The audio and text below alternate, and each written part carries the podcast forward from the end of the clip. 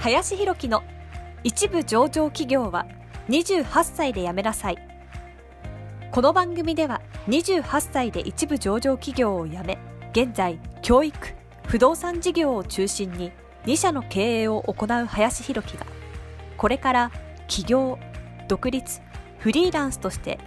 自由度の高い生き方を目指したいと考えている方向けに必要な知識マインドをお伝えしていきます。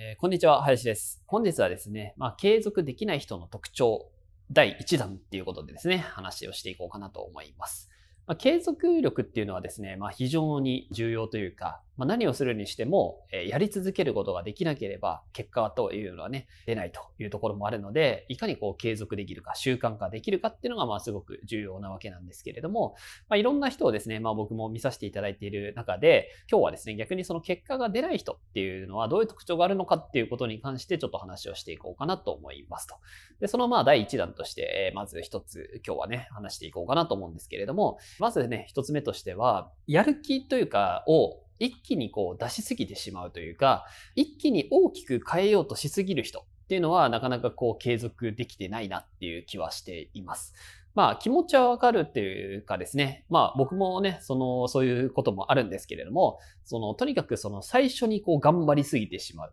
頑張りすぎてしまうあまり、こう続かなくね、なってしまったりですとか、継続ができなくなってしまうっていうケースが結構あるなっていうふうに思ってまして、まあ大事なことはやっぱりその、いかに続けるかっていうことが重要なので、やっぱ無理な配分になってしまうと、どっかでこう、ね、こう無理になってきて落ちてしまって、で、その落ちてしまった自分にまた嫌気がさしてそこで止まっちゃうっていうことって結構やっぱあると思うんですよね。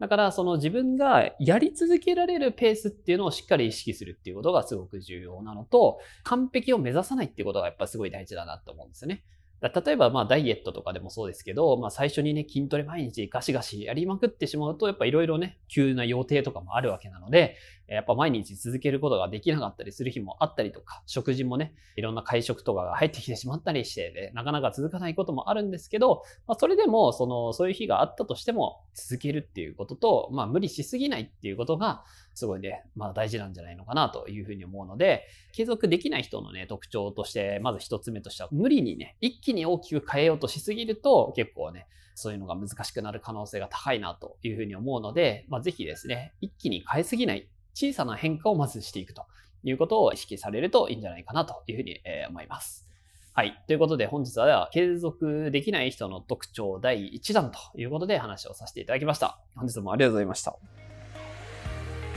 本日の番組はいかがでしたでしょうか？この番組では林博樹への質問を受け付けておりますご質問はツイッターにて林博樹とローマ字で検索していただきツイッターのダイレクトメッセージにてご質問いただけたらと思います。たくさんのご応募お待ちしております。